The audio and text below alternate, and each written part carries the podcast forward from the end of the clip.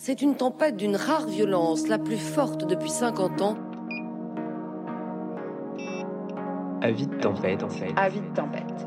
Alerte météorologique prévenant d'une violente tourmente politique. Contre la vie chère, une grève insurrectionnelle se déclenche dans tout le bassin minier. Saccage des machines et incendie. L'agitation s'était étendue aux mines du Nord. Un vent de colère souffle sur le pays. Du coup, j'étais mais furax, j'étais mais en train de danser, en train de courir partout, en train de gueuler, slogans. Des siècles d'injustice et d'oppression, des éternités de mépris envers les soumis et les pauvres ont préparé l'ouragan.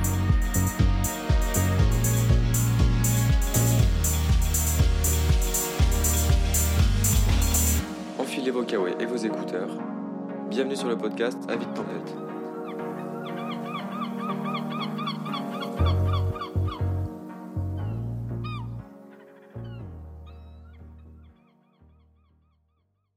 Donc l'enjeu pour moi il est là. Quand je dis penser sur la nature, ça veut vraiment pas dire il s'agit maintenant d'aller détruire euh, bah voilà, les derniers espaces un peu sauvages. C'est pas ça. Mais c'est de dire que par contre, en fait, le vivant il est partout et qu'on peut y prêter une attention nouvelle dans des endroits euh, auxquels on n'y faisait précisément pas attention jusque-là. Coucou Il y a quelques jours, j'ai eu le plaisir de recevoir Damien Darcy, un prof de philo en Belgique, à Mons, pour qu'on discute de son livre Pour une écologie libertaire. Ensemble, on a pu parler de plein de choses, de la disparition des communautés paysannes et du lien qu'elles entretenaient avec leur milieu de vie, de l'industrialisation des territoires, et puis j'ai essayé de comprendre pourquoi le sous-titre de son livre c'est Penser sans la nature, alors que bon, euh, il est écolo, moi aussi, a priori la nature on aime bien. J'espère que cet entretien vous plaira. Il parle parfois un peu comme un prof de philo, mais il donne beaucoup d'exemples, il parle de reblochons, de tartiflettes, et je trouve qu'il donne plein de pistes pour inventer des mondes vivants et vivables. Ça fait plaisir à entendre. Bonne écoute. Salut Damien, euh, bienvenue dans Vie de Tempête. On te reçoit aujourd'hui pour parler de ton livre Pour une écologie libertaire, Penser sans la nature, réinventer des mondes. On commence avec une question simple, c'est d'où part le livre et qu'est-ce qui t'a donné envie de l'écrire? Ouais, alors euh, bah, merci euh, Antonin euh, d'abord pour l'invitation et je réponds bon, immédiatement à ta question. Donc au départ de ce livre, en fait, j'avais un problème, c'est que le détachement des collectifs humains en fait des territoires locaux, détachement qui a longtemps constitué en fait le vecteur de l'émancipation moderne, hein, donc celui qui devait rendre possible l'avènement d'un nouvel ordre humain, bah, ce détachement-là, il fait euh, aujourd'hui l'objet de critiques multiples. Alors pour juste bien comprendre ce que c'est que ce détachement, faut juste penser au fait que pendant des siècles, bah, par exemple les sociétés villageoises, euh, elles ont inlassablement composé en fait avec des territoires singuliers, les territoires sur lesquels elles vivaient. Ce qui, voulait, ce qui veut dire très concrètement qu'elles devaient prendre en compte par exemple bah, la présence d'eau euh, plus ou moins ou pas euh, sur le territoire, la nature du sol, le relief et puis tous les vivants non humains en fait qui peuplaient déjà ces lieux. Donc on composait en permanence avec tout ça. Alors que la modernité industrielle justement, qu'est-ce qu'elle va permettre, avec des guillemets, bah, c'est de reconfigurer fonctionnellement les territoires, euh, justement pour les rendre plus productifs, notamment on le verra, mais tout ça se fait au prix justement euh, de la destruction de ces territoires vernaculaires, des pratiques, des usages en fait qui les faisaient exister. Dans, ton livre, tu t'appuies beaucoup sur Bernard Charbonneau, et notamment pour illustrer euh, cette opposition entre la pluralité des mondes euh, régis par leurs contraintes, notamment environnementales, et l'uniformisation du monde industriel qui naît. Est-ce que tu peux nous dire rapidement qui était Bernard Charbonneau et euh, nous en dire plus sur euh, cette idée du cosmos paysan? Ok. Alors, euh, Bernard Charbonneau, bah, en deux mots, en fait, donc c'est quelqu'un qui vit bah, au XXe siècle, hein, donc qui écrit ses premiers textes, notamment alors un texte hyper important en 1936 de mémoire, j'espère que je dis pas de bêtises, qui est Le sentiment de la nature, force révolutionnaire. Et Bernard Charbonneau, donc, c'était en fait un, un prof d'histoire géo dans le Piémont pyrénéen, donc euh, il travaille dans une école euh, d'instituteurs. Donc c'est quelqu'un qui a très tôt travaillé en fait euh, sur les questions d'écologie politique. En fait, on le considère même comme l'un des pionniers en fait de l'écologie politique, avec notamment Jacques Ellul, qui était l'un de ses amis. Le seul truc, c'est que Charbonneau, en fait, il a été longtemps passé sous silence simplement parce qu'il n'était pas publié ou très très peu publié. Et c'est dans les années 60, en fait, que certains de ces textes, avec l'appui d'Henri Lefebvre, vont faire l'objet de publications. Et on pense notamment à un ouvrage culte, qui est celui sur lequel moi, en fait, je me, je, m'appuie énormément pour, pour, pour mon bouquin, c'est le jardin de Babylone en fait. Alors ce qui m'intéressait chez Charbonneau, c'est quoi? C'est qu'en fait, alors habituellement, on a tendance à penser, donc c'est un des truismes en fait contemporains, que euh, bah, évidemment, d'un côté, le projet moderne de détachement des territoires, il aurait très largement contribué à la destruction de la nature, mais que de l'autre côté, en fait, il y aurait une prise de conscience de plus en plus forte de la fragilité de cette nature, de sa surexploitation et de son importance vitale pour l'humanité. Et donc, l'idée un peu reçue ou l'évidence en fait avec laquelle beaucoup de gens euh, dont moi en fait en grande partie euh, malgré le fait que j'ai écrit ce bouquin évidemment tout est toujours compliqué on l'écrit pour compliquer ses propres sa propre bêtise en fait hein. Mais donc l'évidence contemporaine, c'est quoi? C'est de dire que la défense euh, de la nature, en fait, elle, aurait tendance à s'opposer à l'exploitation fonctionnelle ou utilitaire euh, des espaces naturels. Donc défendre la nature, ce serait s'opposer à l'industrie. Et ce qui est passionnant, en fait, avec Charbonneau, c'est que dès le début du Jardin de Babylone, en fait, il défend une toute autre hypothèse. Puisque le truc de Charbonneau, c'est de dire, en fait, le sentiment de la nature, ce qui veut dire en fait celui qu'on éprouve par exemple quand on va se promener, ce sentiment d'être dans la nature, donc comme mm. dans un monde autre que celui des humains. Évidemment, depuis la ville, la nature, ça nous apparaît comme quelque chose de parfaitement autre en fait que euh, notre monde à nous, qui est organisé, bon, pas de la même façon. Bah, ce sentiment donc d'être dans la nature, d'après Charbonneau, il n'est pas séparé de la modernité industrielle, il lui est pas du tout étranger, mais au contraire, il est produit par elle et il en est absolument indissociable. Et là, je vais citer juste une phrase hein, euh, que je trouve très belle et qui est très claire en plus. Donc c'est Charbonneau écrit euh, Le sentiment de la nature apparaît lorsque le lien avec le cosmos est rompu, quand la terre euh, se couvre de maisons et le ciel de fumée, là où l'industrie ou bien l'État imposent leur raison et leur désordre. Et il continue, donc je le cite toujours, le sentiment de la nature n'est pas affaire de primitifs ou de paysans, mais de bourgeois. Autrement dit, ce qu'il faut en retenir, c'est quoi? C'est que euh, le sentiment de la nature, il apparaît en fait avec l'industrie. Ça, c'est la première chose. Et la deuxième, c'est qu'en fait, il s'élève sur ce que Charbonneau appelle en fait euh, le cosmos paysan, sur les ruines d'ailleurs de, ce cosmos paysan. Donc la question que tu me posais, c'est bah évidemment, c'est quoi du coup ce cosmos? Comment est-ce que Charbonneau peut le définir? Alors première chose, c'est que Charbonneau directement, il évite euh, le côté Danse avec les loups ou Avatar. Euh, au sens où ce cosmos désigne absolument pas pour lui une totalité bien ordonnée à l'intérieur de laquelle euh, chaque être vivant aurait sa place soigneusement articulée à celle des autres. Euh, c'est pas du tout ça. Au contraire, le point de départ de Charbonneau, c'est de dire au fond ce qui lie en fait les paysans à leur milieu de vie, hein, puisque la nature ça fait pas sens pour les paysans, on le verra par après, mais donc ce qui lie les paysans à leur milieu de vie, c'est une lutte. C'est une lutte constante en fait.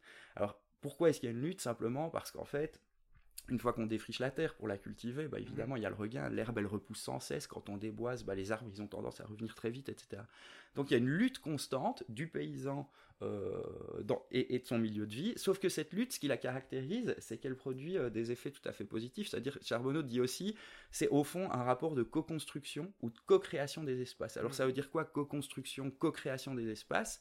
Bah, Ça veut dire d'une certaine manière que l'humain, en fait, est autant façonné je par son milieu de vie, qu'il le transforme en retour. Donc voilà, c'est ça cette lutte. Lutte, rapport de co-création, ça veut dire, euh, au fond, euh, l'humain est déterminé en fait par euh, le milieu dans lequel il bosse, mais en, en retour, cet humain n'arrête pas en fait de lui-même transformer ce milieu. c'est ce qui fait en fait que pour euh, le, paysan, la nature, ça n'a pas tellement de sens. En fait, c'est des milieux qui sont habités par euh, des forces, dit Charbonneau, alors forces qui sont souvent parfois plus chaotiques que les siennes. On peut penser aux tempêtes, on peut penser aux hivers, on peut penser, voilà, toute une série de choses comme ça. Mais ce qu'il faut retenir ici, c'est que le lien, en fait, du paysan à son milieu de vie, euh, c'est la lutte, et c'est la lutte qui le scelle, en fait, à, à ce milieu. Même mieux, en fait, c'est la lutte qui ordonne tout. Alors, je termine juste sur un tout petit point, c'est de dire que ce qui est assez passionnant une fois qu'on pense les, choses en termes de lutte ou de rapport de co-construction, euh, c'est qu'en fait, euh, cette lutte, ce rapport de co-construction, ils font, euh, ils font exister en fait un monde commun à tous les vivants. Alors ça veut dire quoi un monde commun à tous les vivants? Ça veut dire que ce qui caractérise les territoires, les territoires paysans pardon, pour Bernard Charbonneau, c'est justement l'impossibilité en fait de pouvoir soigneusement distinguer la part des humains ou la part de ce qu'on appelle aujourd'hui la nature. Mmh. Et il dit, en fait, cette impossibilité de distinguer la part de l'humain et la part de la nature, il faut la saisir radicalement, ça veut dire c'est depuis la maison jusqu'à la lande sauvage. Quand on y regarde bien, la maison paysanne, Alors dans certaines régions, on habitait avec des animaux, animaux domestiqués évidemment, mais puisqu'on habitait avec des animaux, c'est du foin, c'est ceci, c'est cela, ce qui veut dire qu'il y avait aussi beaucoup d'animaux sauvages en fait, qui mmh. profitaient des espaces intérieurs des maisons ou des granges, etc. Bon, donc la maison elle-même, c'est un lieu plus humanisé, dit Charbonneau, mais c'est pas pour autant un lieu strictement humanisé. Il y a du sauvage dedans, il y a du sauvage qui y vit, etc. Alors après, je peux reprendre l'exemple des champs. Charbonneau dit, bon, évidemment, à l'époque, on n'a pas le barbelé, et donc comment est-ce qu'on va délimiter certaines parcelles qu'on va cultiver, ou dans lesquelles on va faire paître certaines bêtes?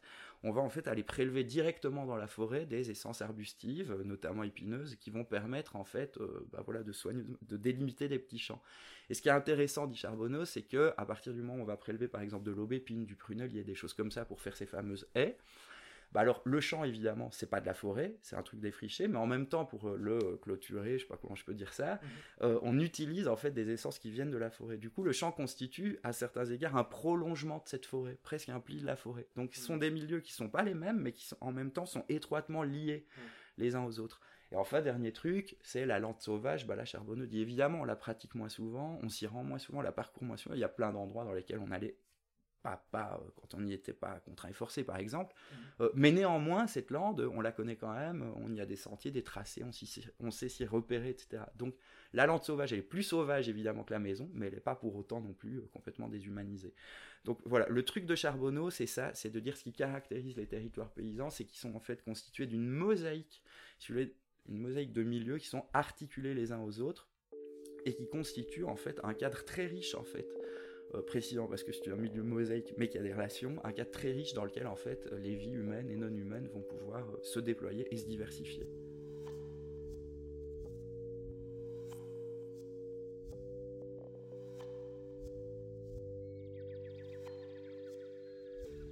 Bernard Charbonneau, euh, dans le Jardin de Babylone notamment, il évoque après l'introduction au, cosmos paysan un autre concept, la grande mue, pour justement euh, parler de euh, la naissance de l'industrie comme une construction aussi urbaine et euh, évoquer la domination des villes sur les espaces ruraux.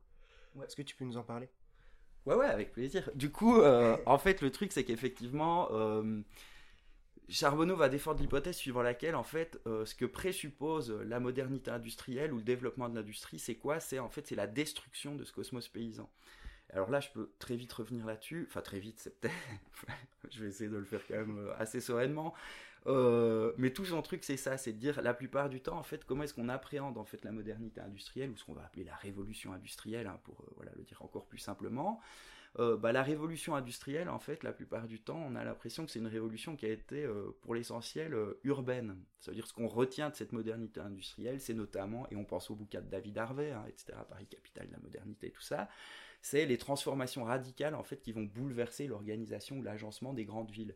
Et de fait, hein, on compte plus euh, le nombre de pages qui ont été écrites sur les transformations de Paris par Haussmann, etc. Mais il y a quelque chose qu'on oublie, alors qu'on oublie de moins en moins. Là maintenant, il y a plein de gens qui commencent à bosser là-dessus, mais il y a quelque chose qu'on oublie, c'est qu'en fait, euh, ok, à l'époque, on va construire des usines, des industries euh, dans les villes ou dans la périphérie des villes, sauf que ces industries, pour pouvoir fonctionner, elles vont avoir un besoin mais colossal euh, en matière première en fait. Hmm. Euh, et à l'époque, en fait, les campagnes ne peuvent pas répondre en fait euh, à cette demande-là. Cette demande, par exemple, en bois, la demande en eau, etc. et du coup, ce qui rend possible en fait l'industrialisation des villes, on va dire le fonctionnement des usines, hein, aussi simplement que ça, ça va être en fait une première industrialisation qui est l'industrialisation des campagnes. Donc voilà, pour le dire autrement, la condition de possibilité en fait de l'industrialisation des villes, c'est d'abord l'industrialisation des campagnes qu'il va falloir transformer en profondeur pour pouvoir notamment alors fournir le bois nécessaire au fonctionnement des usines, l'eau nécessaire au fonctionnement des usines, et puis aussi euh, en fait la bouffe, hein, pour le dire très simplement, euh, d'une population euh, qui va être de plus en plus urbanisée, et notamment une population ouvrière. Donc, ce que Charbonneau appelle la grande mue, c'est ça en fait. ça va être là. alors, ça tout dépend du point de vue qu'on prend. Le sien, c'est la destruction en fait d'une multiplicité de territoires ruraux, sociétés villageoises, en fait, pour d'autres, on parle de modernisation évidemment des campagnes. Du point de vue de Charbonneau, c'est la destruction des campagnes qui vont être entièrement repensées euh, de façon à pouvoir être beaucoup plus productives en fait. D'accord. Ouais, on, pense par exemple euh, pour la destruction des mondes euh, à la volonté par exemple de De Gaulle de supprimer euh, près d'un million de paysans après la Seconde Guerre mondiale pour essayer de libérer de la main d'œuvre pour l'industrie ou, ou même c'est un processus qui est plus qui est plus vaste historiquement mais qui a quand même forcé le passage d'une agriculture de subsistance, une agriculture vivrière à une agriculture productiviste justement pour supporter les développements industriels et les villes. Mhm.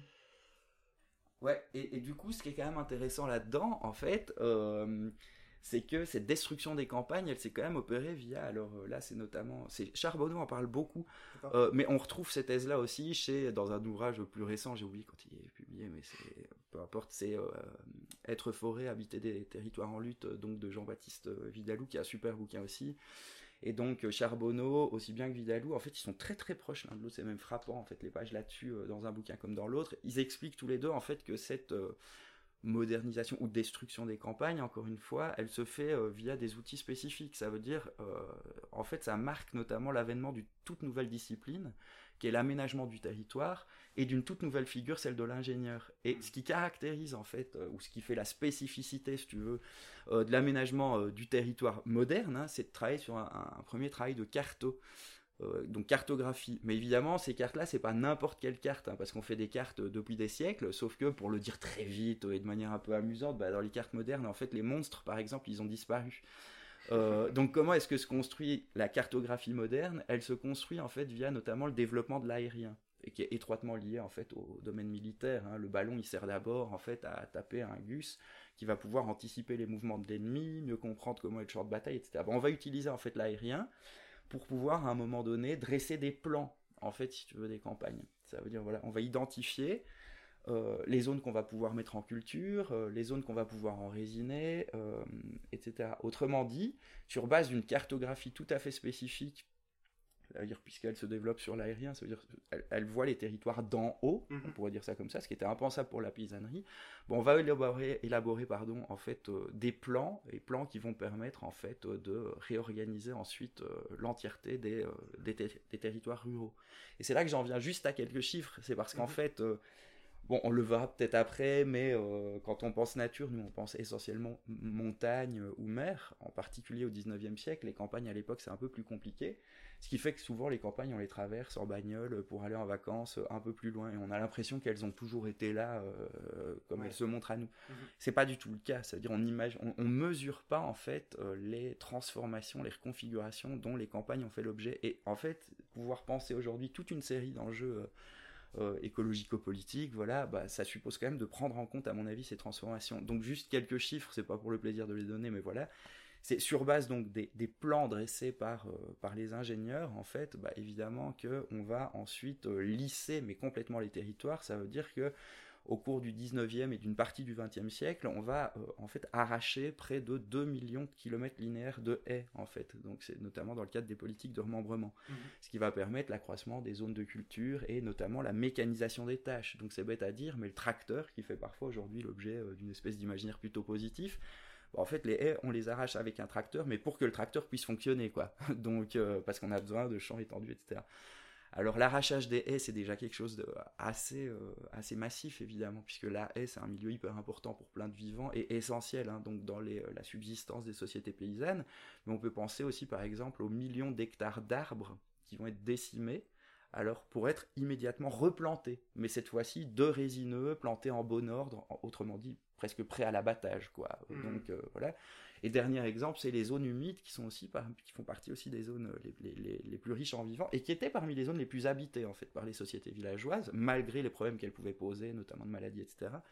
Bah, les zones humides avant la révolution industrielle, c'est à peu près, c'est un peu plus de 30% du territoire français, pour 4% après les politiques d'assèchement.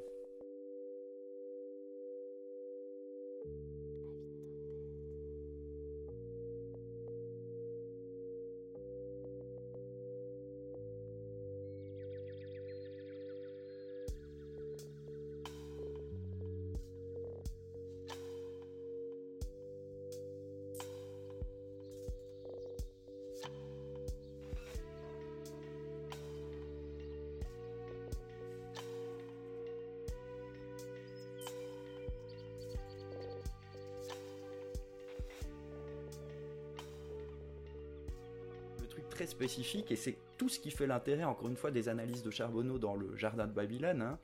Euh, c'est de montrer comment en fait ce premier mouvement de destruction en fait des territoires ruraux ou de modernisation évidemment du point de vue donc du civilisé avec des guillemets, bah, il va impliquer en fait sur un tout autre plan la mise en valeur de leur histoire, de leur savoir-faire, euh, de leur typicité, mais cette fois-ci sous une forme nouvelle, à savoir celle du patrimoine.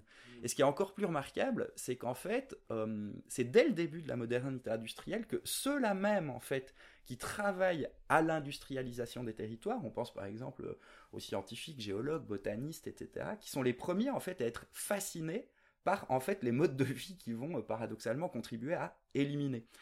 Euh, et donc dans le bouquin là, moi je me penche euh, à partir, puisque bon, je, travaille énormément Charbonneau, mais je, je, lis aussi pas mal d'autres trucs. Et donc là, c'est le bouquin de Philippe Joutard, L'invention du Mont Blanc, qui revient sur les correspondances en fait de ces scientifiques euh, qui travaillent euh, justement à la préparation de l'industrialisation des montagnes, en particulier des vallées, euh, de la vallée de Chamonix.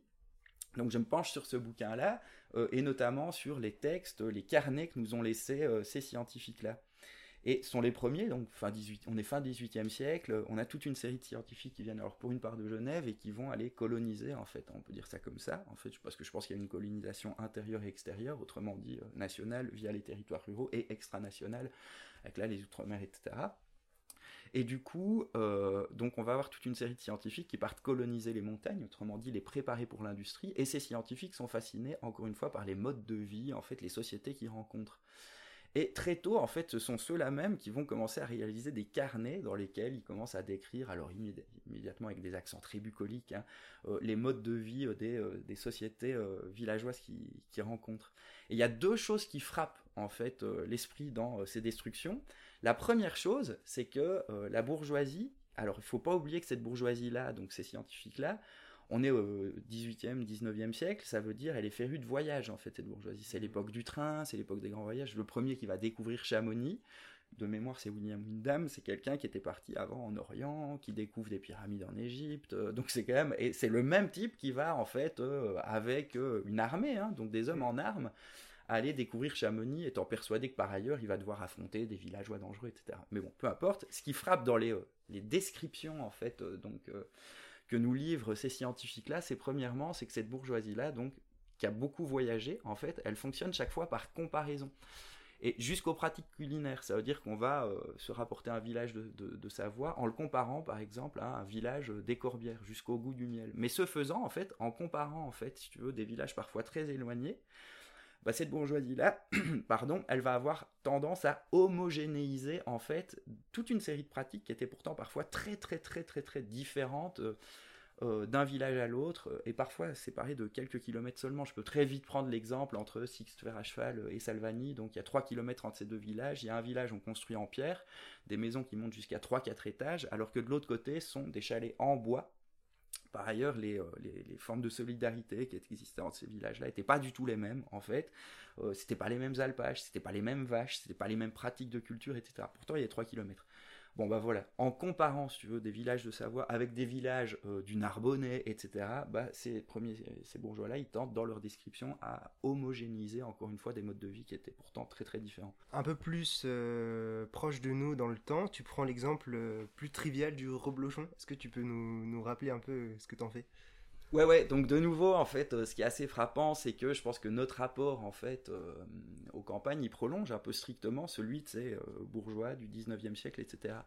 Et donc, je vais en venir au reblochon, je fais juste une petite parenthèse juste avant, mais c'est pour dire, du coup, la patrimonialisation, évidemment, de, de parties de territoire, elle va aller s'accélérant, notamment au 20e siècle, etc. Et juste, ce qui est très frappant là-dedans, c'est que patrimonialiser, ça pose un vrai problème. Pourquoi? Parce qu'en fait, ça consiste à figer des pratiques. Or, euh, ce qui est assez passionnant dans euh, l'histoire de la paysannerie, c'est que les pratiques, elles n'arrêtent pas de s'inventer. Donc la paysannerie, c'est pas du tout des mondes euh, qui fonctionnent en répétant les mêmes gestes de génération en génération. Pas du tout. En fait, les sociétés paysannes, elles ont affronté un monde à leur sans cesse changeant avec des hivers rudes, etc. Alors aujourd'hui, il se casse encore un peu plus la gueule, évidemment, ce monde-là. Euh, mais déjà à l'époque des paysans, enfin, je veux dire, il peut y avoir des hivers rudes, etc. Donc ces pratiques, elles sont constamment modifiées, travaillées, abandonnées aussi quand elles fonctionnent plus. Bon, donc en gros, il y a une vraie créativité, une vraie inventivité paysanne. Une fois qu'on patrimonialise, on fige, en fait. Ça veut dire, pour le dire très platement, on dévitalise au sens où on va obliger en fait certaines pratiques, certains savoirs à se répéter. Autrement dit, on les conserve entre guillemets, mais sur le mode de la répétition. On n'invente plus rien. Donc ce faisant, en fait, on, tue, on dévitalise en fait ces pratiques, ces savoirs-là, etc. Et alors là, où j'en viens à l'exemple du reblochon, c'est que ce qui est très, ce qui est passionnant dans ce truc-là, c'est qu'on, ça devient très rapidement de plus en plus difficile de faire la part des choses, en fait, entre d'un côté euh, ce qu'on ce qu'on va conserver en le figeant, et de l'autre côté, en fait, ce qu'on va inventer de toutes pièces. Euh, et donc là, je vais, avant d'arriver au reblochon, prendre l'exemple des vaches, mais notamment, voilà, pendant des siècles, en fait, les paysans, euh, l'allure qu'avaient leurs vaches, ils s'en foutaient pas mal. Ça veut dire, alors ça veut pas dire, évidemment, qu'on sélectionnait pas certaines bêtes pour certains de leurs traits, etc. mais l'idée, c'était pas d'avoir une race bien faite avec des caractéristiques, voilà, qui se répètent là pour le coup, bah, de génération en génération. Euh, et donc ces races de vaches, ce qui est assez passionnant, c'est qu'en fait, quand on y regarde bien, elles sont inventées la plupart du temps, euh, donc euh, pour certaines au 19e, pour la plupart en fait au milieu du 20e siècle, dans les années 50-60. on va inventer ce qu'on appelle les herdbooks, ça veut dire des cahiers de race où on va bah, voilà, identifier ce que doit être la limousine, ce que doit être le charolais, etc. Et pour faire exister ces races de vaches, comment on va s'y prendre? En fait, on va éliminer physiquement cette fois tous les individus qui correspondent correspondent pas au modèle. Donc voilà, ces races de vaches qu'on nous présente, en fait, la limousine, l'aubrac, etc., qui donc, comme chaque fois, comme le, je sais pas comment dire ça, moi, le, terroir d'une région, le témoignage d'une région, la, la vitalité, sont en fait des races de vaches qui sont fabriquées euh, très récemment, en fait, et qui n'étaient pas celles euh, des euh, paysans. Alors j'en viens au reblochon, là c'est encore mieux, puisque effectivement le reblochon qui passe pour être un des fromages typiques, en fait, hein, de Savoie, donc fait avec du lait d'abondance, bon, tout ça, euh, le reblochon, en fait, à la base, la rebloche, ça désigne une pratique. Euh, et pas du tout un produit. Alors cette pratique, c'était quoi? C'est à l'époque, on a encore le berger qui monte en alpage, donc euh, voilà. Et le berger, il avait pour mission notamment de traire les animaux, donc les vaches, en fait, des autres habitants qui étaient plus riches, qui n'avaient pas besoin d'être berger du coup du village. Mais donc le, berger, en fait, il trayait les vaches. et on venait tous les jours, on montait en alpage chercher le lait qu'on ramenait au village. Et donc le berger était payé en part de pain, etc. Mais c'était pas toujours royal en fait comme part de pain. Donc euh, que faisait le berger stratégiquement C'était quand même hyper malin. Il trayait en fait la vache, mais il la trayait pas complètement.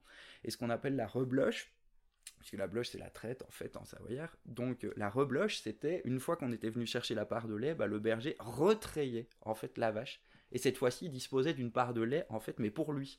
Donc il avait plus évidemment à donner aux autres villages. Mmh. euh, donc c'est d'abord une pratique. Le reblochon en fait euh, va s'inventer via une AOP euh, donc si je dis pas de bêtises c'est fin des années 50 tout début années 60 et là on va retrouver un cahier de charge avec un fromage qui doit avoir telle forme telle couleur avec l'emploi de tel colorant etc et pareil, la tartiflette, qui nous est présentée en fait comme un repas euh, typiquement savoyard, la tartiflette en fait va s'inventer quelques années après, mais ça a l'air bête, mais c'est hyper intéressant. Pourquoi? Parce qu'en fait, une fois qu'on va inventer le reblochon, via une AOP, on le protège, on va très vite avoir une crise de surproduction du reblochon. Et la tartiflette est inventée en fait pour écouler les stocks de reblochon qui sont en train de pourrir en fait dans des hangars.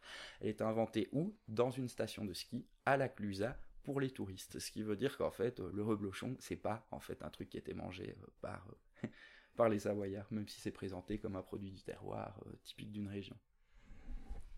Et dans ton livre, c'est vraiment marrant. Il y a, tu cites même plein d'autres exemples, et je pense que beaucoup de gens qui ont lu ont ce genre d'exemple de mise en patrimoine, de mise en musée, de pratiques qui pourtant n'existent plus, mais sont juste des supports, soit pour développer le tourisme, soit pour vendre des marchandises c'est vraiment euh, omniprésent partout. Tu, cites un village de pêcheurs qui, alors même qu'il est en train de se touriste, de mhm. devenir euh, accessible aux touristes et que les pêcheurs ont disparu et qu'en fait le littoral est principalement euh, mhm. économiquement vivant grâce au tourisme, mais les bateaux qui sont repeints sur les ronds-points pour en faire un emblème du, village alors que ces pratiques n'existent plus. Est-ce que tu est-ce que tu peux nous dire là ce que tu dis à la fin de ce chapitre sur le patrimoine qui est très intéressant, c'est-à-dire sur le rôle que va jouer ces identités euh, fantasmatiques, ces identités inventées, alors même qu'elles s'appuient sur des, sur des, des pratiques qui n'existent plus mhm. du fait de l'industrialisation et de l'homogénéisation. Ouais, ouais. Alors, le village auquel tu faisais référence, c'est 800. Encore une fois, moi, je travaille toujours à partir de ma propre bêtise. donc, c'est vraiment ça. Ça veut dire, c'est les endroits dans lesquels j'évolue, dans lesquels je circule. Et euh, quand tu arrives à 800, je me dis, ouais, super, euh, des flobards, etc. Alors, je vais à 800 depuis longtemps, mais effectivement, le flobard, c'est le bateau traditionnel de pêche à fond plat. Euh, et comme tu l'as très bien dit, ce qui est super amusant, c'est que c'est au moment, en fait, où le village, bah, les habitants en foutent le camp, simplement parce que il est, les maisons sont rachetées par les touristes, etc. Bah, et donc que les flobards disparaissent, que les flobards vont être érigés en fait en symbole de ce village, trônés sur les ronds-points, etc., comme le patrimoine, alors qu'on va donc qu'on va fêter. Hein, par ailleurs, il y a la fête du flobard, etc. Sauf que les flobards, en fait, on les utilise juste plus. Et c'est pareil pour toute une série de bières traditionnelles, en fait, qui sont en train de voir le jour, en même temps que le tourisme. Il faut vraiment penser le tourisme. Ça a des enjeux. Euh, c'est un des trucs qui saccagent, à mon avis, le plus les territoires, en tout cas qui contribuent à les transformer très largement. Euh, puisque ces bières traditionnelles, en fait, elles s'inventent pour les touristes. C'est au moment où il n'y a plus d'habitants, de nouveau, qu'on les voit apparaître, etc. Et elles sont désormais présentées comme des produits terroirs caractéristiques d'une région, alors que ces bières n'ont pas plus de 10 ans et par ailleurs sont brassées en Belgique.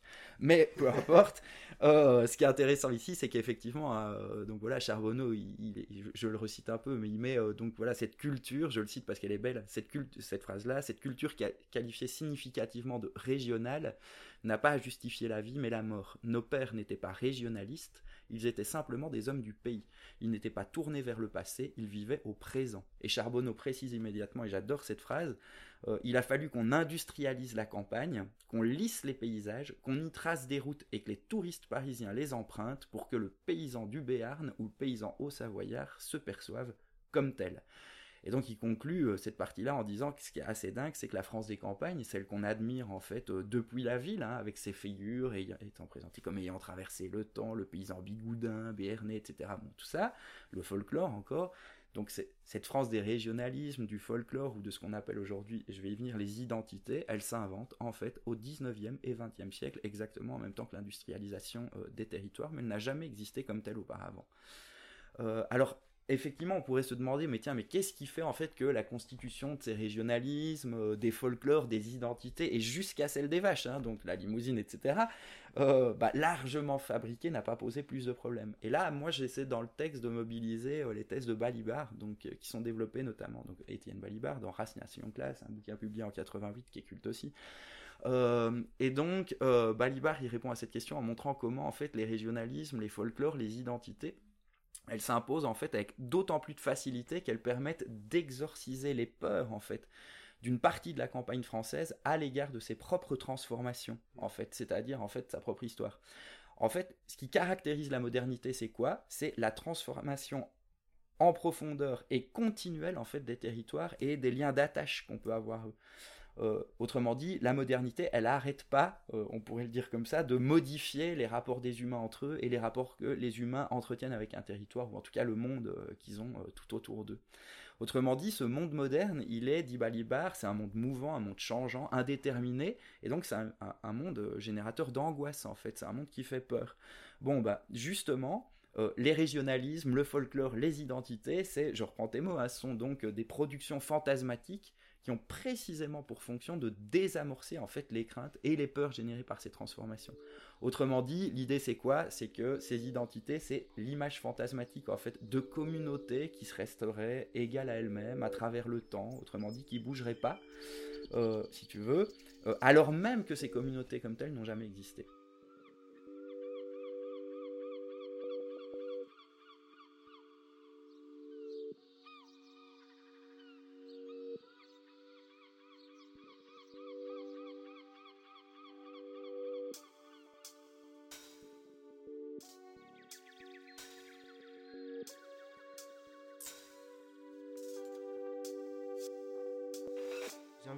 Sur euh, la nature, ou en tout cas ce que tu dis de la nature dans le livre. Tu combats l'image de la nature comme opposée à la société, un peu la nature comme l'autre de l'humain. Est-ce que tu peux nous en parler? Ce qui m'intéresse ici, c'est quoi?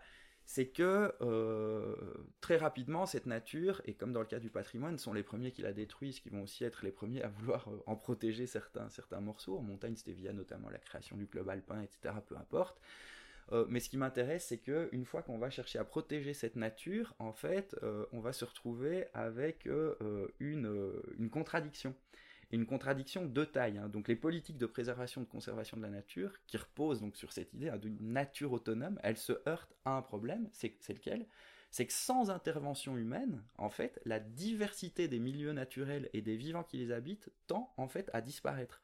Alors ça veut dire quoi? Ça veut dire par exemple qu'en montagne, les différents étages alpins, par exemple, qui vont de la forêt de feuillus au bas des pentes, à la zone de combat, aux alpages puis aux pierriers, hein, vont disparaître en fait sous l'effet euh, notamment du reboisement. Euh, et ce reboisement va favoriser du coup la disparition en fait d'espèces qui juste jusque-là profitaient de milieux, euh, ouverts. Et on a le même problème avec tous les milieux humides, comme notamment des marais, etc. Bah, une fois qu'on prélève plus des roseaux, ce que faisait la paysannerie, hein, donc à des fins donc là de subsistance, une fois qu'on prélève plus les roseaux ou certaines plantes, etc., bah, on a pas mal de marais qui vont tendre en fait à s'assécher plus ou moins rapidement, et puis là encore en fait à se reboiser. Donc ce que recouvre à mon avis, ou ce qu'empêche en tout cas de penser l'idée de nature moderne, au sens où je la définis, hein, encore une fois, il y a des gens qui font euh, usage du mot nature dans un sens un peu différent, et donc là, euh, moi, ça m'apparaît pas comme problématique. Mais disons que ce qu'empêche de penser l'idée de nature moderne, c'est précisément en fait le fait que ces milieux naturels protégés, parfois fortement dans le cas des réserves, hein, font en fait l'objet d'interventions humaines constantes. Mmh. Sauf que ces interventions-là, elles sont plus liées à des besoins, hein, mais elles sont euh, désormais la plupart du temps en fait mécanisées.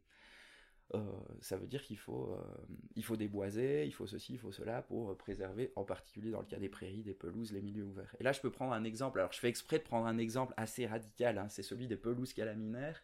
Alors juste pour ceux qui savent pas ce que c'est qu'une pelouse calaminaire, c'est un truc très particulier les pelouses calaminaires, puisqu'en fait ce sont des pelouses dont la, la, la, richesse en fait a été favorisée par la pollution industrielle. Euh, autrement dit, les retombées en zinc, en plomb, etc., vont aller se taper dans le sol, et contre toute attente, en fait, euh, il se fait que ces sols très pollués vont favoriser la pousse d'une flore euh, extrêmement rare et d'une faune, là aussi, qu'on voit pas souvent. On peut penser, par exemple, à la, la pensée calaminaire, etc. Bon.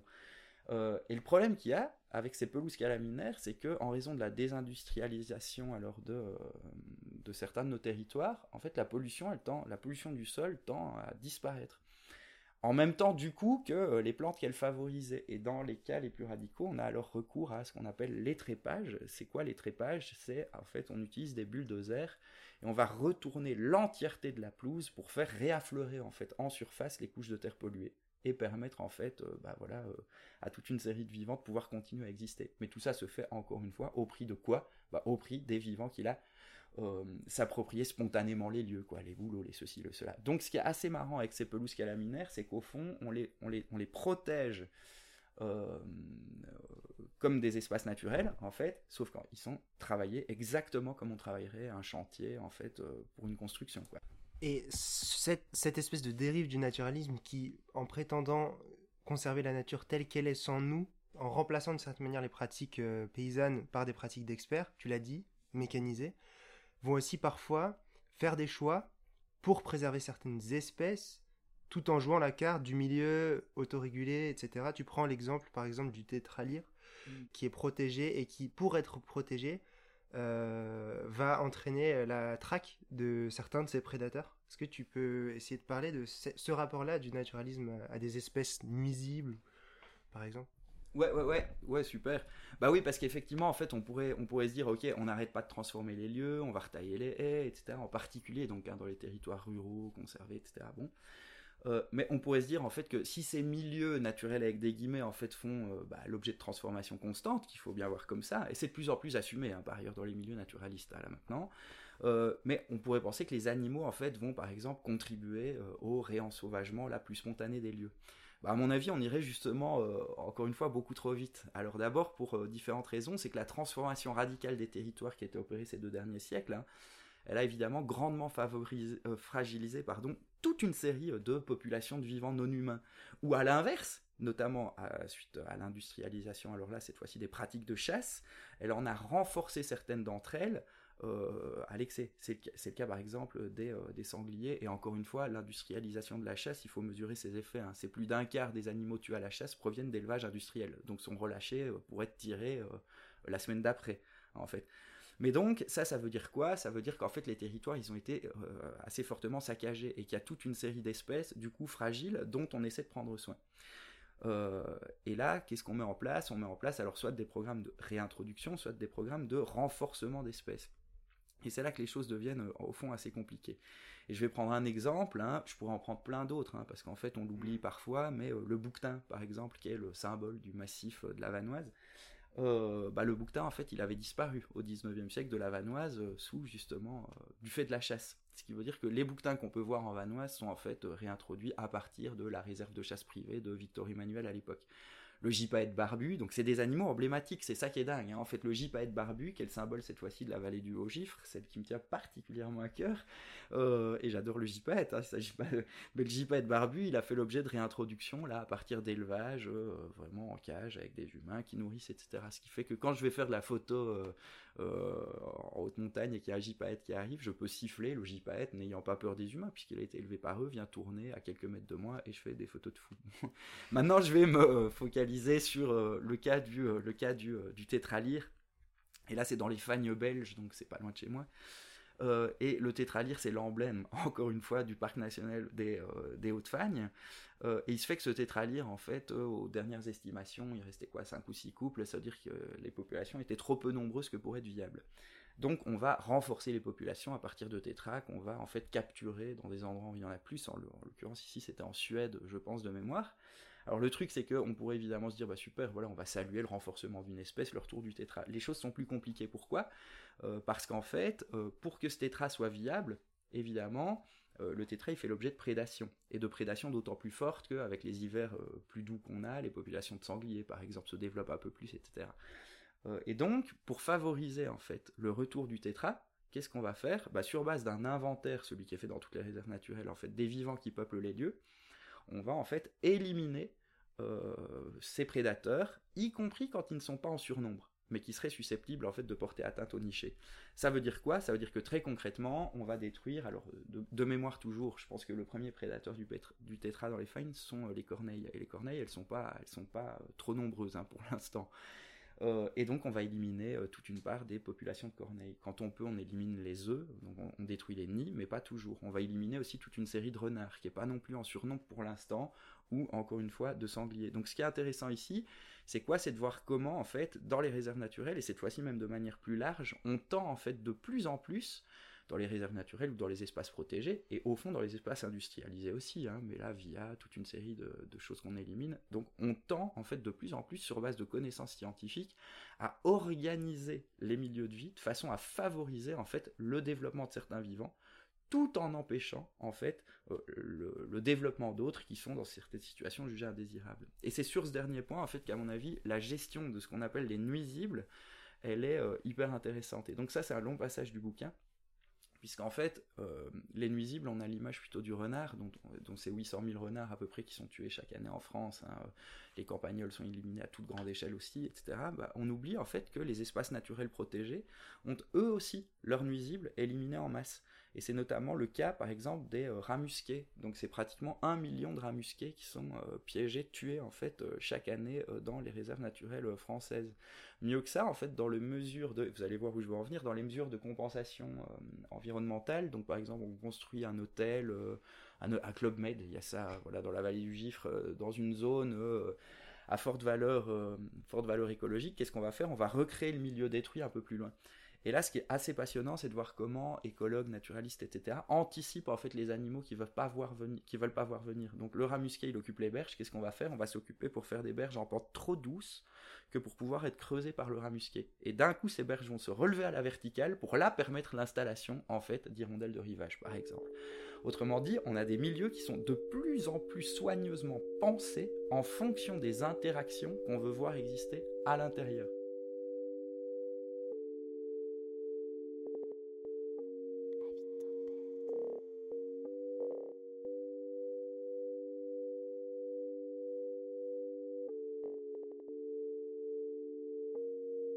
J'ai envie un peu de d'aller vers la conclusion en reprenant un exemple qui illustre vraiment le triptyque qui est au cœur de ce que tu dis aujourd'hui, c'est nature, industrie, patrimoine. Tu prends l'exemple de la construction des barrages. Est-ce que tu peux nous rappeler pourquoi le barrage il incarne parfaitement une vision de la nature fantasmée, le déploiement de l'industrie et la mise en patrimoine d'une identité, de certaines pratiques qui n'existent plus? Ouais, ouais. Ouais, alors euh, pour te répondre, je vais, je vais le faire promis assez brièvement. mais du coup, du coup, en fait, juste l'idée en fait que je défends effectivement dans le bouquin, c'est l'idée suivant laquelle en fait cette opposition entre l'humain et la nature, donc elle s'inscrit en fait, ou en tout cas elle tend à s'inscrire, euh, dans une logique en fait de gouvernement des vivants. Et alors faut préciser, gouvernement des vivants, humain aussi bien en fait que non humain. Hein. Ça veut dire qu'une fois séparé en fait le monde des humains et le monde de la nature, bah, chacun de ces mondes va justement pouvoir être plus facilement organisé et dans le même temps plus facilement gouverné. Et ce qui m'intéressait alors effectivement voilà avec euh, l'exemple des barrages qui me semble résumer alors une échelle plus petite hein, mais ce mhm. phénomène là et je m'intéresse notamment dans le bouquin à deux exemples c'est la construction du barrage de Tignes euh, donc la station de ski, et puis euh, celle euh, de, du barrage de, Sainte-Croix, donc dans le Verdon. c'est montrer comment, dans le cas de Sainte-Croix, dans le cas de Tignes, on avait donc des sociétés villageoises avec des territoires paysans, avec une économie de subsistance, etc., qui était là depuis très longtemps. Et dans le cadre de la reconfiguration donc, des territoires, on va imposer un barrage à ces sociétés villageoises. Alors ça se fait pas du tout de gaieté de cœur, hein, puisque à Tignes, encore une fois, je pense que la gendarmerie doit aller en fait faire exploser les maisons des habitants pour éviter qu'ils n'y retournent. Et on va même faire péter l'église, puisqu'en fait, euh, le curé du village était l'un des meneurs, en fait, de l'opposition à la construction du barrage. C'est pareil dans le Verdon, on va avoir les slogans euh, des FSS qui vont fleurir euh, à peu près partout, parce que là, on va, exactement comme à Tignes, on va noyer, en fait, des villages pour construire ces barrages. Là où ça devient assez dingue, en fait, c'est que ces barrages, ils sont pensés à l'avance, encore une fois, sur base d'un plan. Et donc, on va, au moment où on construit le barrage, on anticipe sur base du plan la reconfiguration complète des territoires autour. À Sainte-Croix, c'est fou, puisque on va avoir un village noyé, des territoires des paysans qui disparaissent, mais sur base de la montée des eaux qu'on peut estimer, on se rend compte aussi que tel village, euh, Bauduin, etc., bon va se retrouver cette fois-ci au bord de l'eau. Autrement dit, ça veut dire qu'avec des plages. Et donc, on anticipe euh, si tu veux, la patrimonialisation de ce village en prenant en compte, alors que l'eau n'y est même pas encore, le fait qu'il y aura bientôt des plages à cet endroit-là et que ça peut être un super objectif pour le tourisme. De l'autre côté, ce barrage va permettre, euh, via notamment la présence d'eau, de développer toute une agriculture euh, intensive, industrielle, en particulier celle de la lavande. Euh, et dans un troisième temps, on va créer les premiers espaces naturels qui sont dédiés évidemment aux promenades, c'est-à-dire au tourisme, aux loisirs. Donc la construction de barrages, c'est un truc assez fou à Tignes comme euh, dans le Verdon. C'est chaque fois en fait accompagné de plans où on anticipe à l'avance les zones patrimonialisées euh, avec Moustier-Sainte-Marie qui va devenir le lieu de la faïence, ça veut dire que tout le monde se met à faire de la faïence. Euh, mais zone patrimonialisée, zone industrialisée, et puis des zones naturelles. Voilà. Au prix, évidemment, encore une fois, des habitants qui foutent le camp, et souvent dans des conditions particulièrement atroces, puisqu'en fait, euh, les maisons villageoises, à l'époque, elles sont assez vétustes.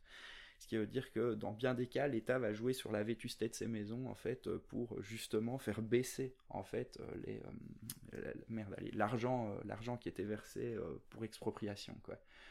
Donc toute une série de ces gens là ces paysans-là se retrouvent en fait très rapidement dans les banlieues. Ce que j'aime beaucoup dans le livre en général, c'est que en voulant repenser les attachements, tu t'éloignes quand même de l'idée d'une nature qui serait pure de présence humaine, mais pour autant tu renonces pas non plus à l'importance de faire de la place pour les vivants et d'une certaine manière par là euh, leur donner une place, une importance et, euh, mais simplement, tu n'exclus pas le fait que les humains pourraient jouer un rôle pour favoriser, par exemple, leur venue. Je sais que chez toi, tu as construit des mares et je sais que c'est un mouvement qui est en train de, prendre de l'importance. construire des mares, faire venir des grenouilles, essayer de rendre possible le fait qu'il y ait des oiseaux qui nichent en ville. Et aussi dans ton imaginaire, euh, parfois on en parle, nous, à Vite Tempête, quel imaginaire? Est-ce qu'on retourne à la campagne? Dans le livre, tu poses la question est-ce que euh, le, le changement des perspectives politiques émancipatrices va faire qu'on abandonne les villes, et notamment les grandes villes? Toi, tu dis, pas forcément. Oui, ok, peut-être qu'à la campagne, on a plus de place, mais ça n'empêche que les villes peuvent aussi, si on décide de les réaménager, peuvent accueillir des animaux dont les naturalistes peut-être diraient qu'ils n'ont pas leur place ici, mais pourtant on voit, et toi t'es belge, on a vu à mhm. Bruxelles qu'il y a des animaux qui arrivent à faire leur place, qui arrivent à brouiller les frontières. Donc c'est ça en fait le geste mhm. que tu fais, c'est tu dis que nous, on a aussi un rôle à jouer pour faire, pour rendre euh, habitables les milieux que nous avons détruits pour d'autres vivants. Est-ce que tu peux essayer d'ouvrir un peu sur ça euh Ouais, ouais. Alors là, je vais aller plus vite, hein, mais c'est le dernier chapitre euh, qui est euh, le plus gros, à mon avis, le plus intéressant peut-être, et en même temps celui qui fait le plus réagir. et même moi, là, dans mes travaux de maintenant, je reviens sur certaines idées, etc. Mais peu importe. donc, c'est Je vais essayer d'aller relativement vite, mais effectivement, ce que je ressors de ça, et je vais vraiment répondre précisément à ce que tu dis, hein, mais toujours en faisant un petit détour au début, euh, ce que je ressors de ça, c'est euh, ce qui a caractérisé. Donc, l'idée, c'est pas de pleurer sur la paysannerie, hein, donc euh, qui a effectivement disparu dans les années 60-70. 70 est la date traditionnellement acceptée, notamment par des gens comme Henri Mandra, donc dans la, fin des sociétés paysannes, etc. Euh, et euh, donc c'est pas de pleurer sur la paysannerie, mais par contre c'est de se rendre compte que ce qui a caractérisé la paysannerie, c'est qu'à un moment donné, euh, ce qui lui permettait en fait d'être autogouverné, je vais un peu vite parce qu'on n'en a pas parlé, hein, pas beaucoup, mais ce qui lui permettait d'être autogouverné, donc de vivre librement avec beaucoup de guillemets, hein, c'était deux choses, c'était la possibilité de pouvoir composer en fait avec ses milieux de vie, autrement dit d'interagir, de co-construire, de co-créer en fait les milieux qu'elle habitait, euh, possibilité qui aujourd'hui nous est sévèrement retirée. Hein. Enfin, je veux dire, les espaces dans lesquels on circule, ils sont chaque fois hyper orientés, paramétrés, etc. Nos comportements sont incités de toutes les façons. Mais donc c'était un, possibilité de composer, et puis euh, c'était deux, euh, qu'elle était du coup autosuffisante. Ça veut dire, voilà, ça c'est une thèse très forte chez Bernard Charbonneau, c'est il lie la, la question de l'émancipation politique à celle de l'autosuffisance, en fait autosuffisance qui, euh, de nouveau, met en jeu la possibilité de composer avec les milieux qu'on habite. Hein, donc, euh, et partant de là, en fait, euh, moi, ce que j'essaie de, de, penser à la fin, c'est de se dire, ok, bah, peut-être que l'enjeu aujourd'hui, c'est pas tellement de défendre la nature pour elle-même, ce qui va, on va, je vais le montrer, ça veut pas dire qu'il faut la saccager non plus, loin de là, hein, évidemment, mais c'est peut-être au contraire d'essayer de réinventer des communs, des communs donc qui qui, pourrait favoriser en fait la subsistance, mais en s'appuyant cette fois-ci en fait euh, sur justement toute une série de puissances d'agir euh, non humaines. Pourquoi est-ce que le, sous-titre du bouquin c'est Penser sans la nature C'est évidemment pas pour dire qu'il faut aller saccager les derniers endroits qui sont euh, encore un peu plus sauvages, qui n'ont pas été trop massacrés en fait par, par l'industrie. Non, il y a toujours eu dans toutes les sociétés des espaces auxquels on touche moins, donc même cette idée-là me dérange absolument pas. Mais par contre, penser sans la nature, c'est-à-dire sans la conception de la nature en fait euh, moderne, euh, bah, c'est en fait se donner les moyens de pouvoir justement, d'une certaine façon, la réinventer partout. Ce qui veut dire jusque dans les milieux, euh, pourquoi pas urbaniser. Donc l'enjeu pour moi, il est là. Quand je dis penser sans la nature, ça veut vraiment pas dire il s'agit maintenant d'aller détruire bah, voilà, les derniers espaces un peu sauvages. C'est pas ça. Mais c'est de dire que par contre, en fait, le vivant, il est partout et qu'on peut y prêter une attention nouvelle dans des endroits euh, auxquels on n'y faisait précisément pas attention jusque-là. Mm. Et je prends euh, dans le bouquin l'exemple notamment des grands ensembles, etc., euh, l'exemple des centres-villes et tout. Et je m'appuie alors, je résume vraiment très fortement la fin, je vais un peu vite, mais j'essaie de montrer du coup pourquoi justement il s'agit pas en fait de se passer des savoirs naturalistes sur lesquels je tape un peu hein, en fait tout le long du bouquin, en particulier dans le chapitre sur la nature, mais j'essaie de renverser l'affaire, sans quoi ce serait quand même sévèrement bête, je pense, en montrant comment ces savoirs naturalistes, en fait, ils ont un intérêt euh, absolument incroyable, mais pour peu, en fait, qu'on les sorte des zones auxquelles ils sont astreintes, de leur domaine d'expertise, on pourrait dire ça comme ça, de leur champ d'expertise. Ce qui veut dire que moi, ce qui m'intéresse, c'est de me dire, tiens, comment est-ce qu'on va pouvoir faire travailler ensemble un naturaliste, par exemple, et un architecte dans le cadre de la rénovation d'un bâtiment? Comment est-ce qu'on peut faire travailler ensemble des naturalistes et des urbanistes quand il s'agit de réaménager des centres urbains? Parce que là, en fait, une fois qu'on déconnecte les savoirs naturalistes en fait euh, des milieux dans les des zones naturelles auxquelles ils sont astreints, on se rend compte qu'il y a une puissance dingue qui est de pouvoir penser des alliances dans des lieux où on les attendait pas. Mmh. Mais ça suppose aussi du coup de se défaire d'une certaine approche naturalisante du naturalisme euh, quand je dis approche naturalisante du naturaliste, ça veut dire quoi? Ça veut dire que bien souvent, en fait, il y a une mauvaise tendance en fait chez les naturalistes, qui est la tendance en fait à inféoder une espèce à un milieu. Euh, le faucon pèlerin, par exemple, c'est la falaise euh, voilà, sur laquelle il va pouvoir nicher, etc. Bah, le faucon pèlerin, en fait, à Bruxelles, il a fait la preuve qu'il était capable de faire d'une tour, d'un clocher, etc., un monde à lui. Et donc, quand je dis qu'il s'agit de euh, lutter contre euh, les tendances naturalisantes du naturalisme, le meilleur moyen de le faire, c'est justement de déplacer les questions naturalistes dans des champs où on les attend pas, par exemple les centres urbains, etc., c'est de dire en fait, euh, bah, ces savoirs-là, une fois que c'est plus des savoirs où on essaie de penser l'inféodation d'un être à un milieu particulier, mais où on se penche sur vraiment ce qu'on appelle, ce qu'Antoine Chopeau appelle des puissances d'agir, bah là on se donne les moyens en fait de pouvoir réinventer partout euh, des milieux beaucoup plus riches en vivants. Ça veut évidemment pas dire qu'on tapera des bouquetins sur les toits d'un gratte-ciel, hein, c'est pas l'idée, mais par contre, euh, il y a toute une série de vivants en fait euh, qui dépendent de la manière dont nous on vit. Et ces vivants-là, en fait, ils pourraient parfaitement habiter des milieux qui, en apparence, sont parfaitement opposés à ceux qui sont censés être, être les leurs. D'où vraiment l'importance que j'accorde là aux travaux de Vinciane Després et à toute une série d'exemples comme ceux de singes qui vont habiter des centres-villes, qui font d'un ancien cinéma en fait leur, leur nouvelle maison, on pourrait dire ça comme ça, mais aussi je travaille voilà sur le renard à Bruxelles, l'exemple du faucon ou même plus simplement des rats hein, en fait enfin voilà, pour essayer de montrer comment en fait l'enjeu c'est celui-là en fait, c'est de d'hybrider en fait, chercher à hybrider en fait les zones que la modernité a séparées. C'est à cette condition-là, à mon avis, qu'on pourra réinventer des communs.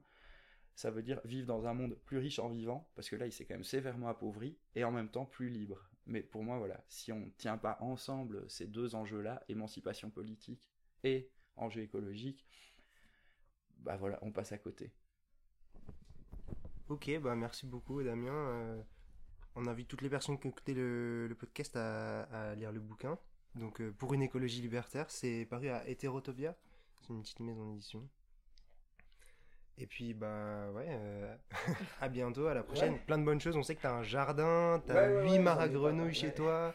9 et t'as même quelques animaux. Euh, ouais, ouais. C'est du boulot aussi, mais c'est pas de la philosophie, mais c'est concret au moins. Ouais, c'est passionnant. ouais, je, je, je m'amuse à. C'est ça qui C'est de là que le bouquin est né. Hein, je conclue vite là-dessus. C'est vraiment du fait que j'ai racheté un champ, en fait, dans lequel il y avait rien. Et, et l'envie d'écrire ce bouquin, elle est née de là, en fait. Ça veut dire de se dire, mais tiens, voilà, là, j'ai un truc dans lequel il n'y a pas grand-chose. Même l'inventaire que j'ai fait des plantes qu'il y avait dans le champ, c'était pas dingue. Euh, et là, ça fait trois ans que je suis en train euh, d'ensauvager les lieux sans me, sans, sans m'empêcher de les cultiver. Hein. Donc, je suis presque autonome en légumes là maintenant.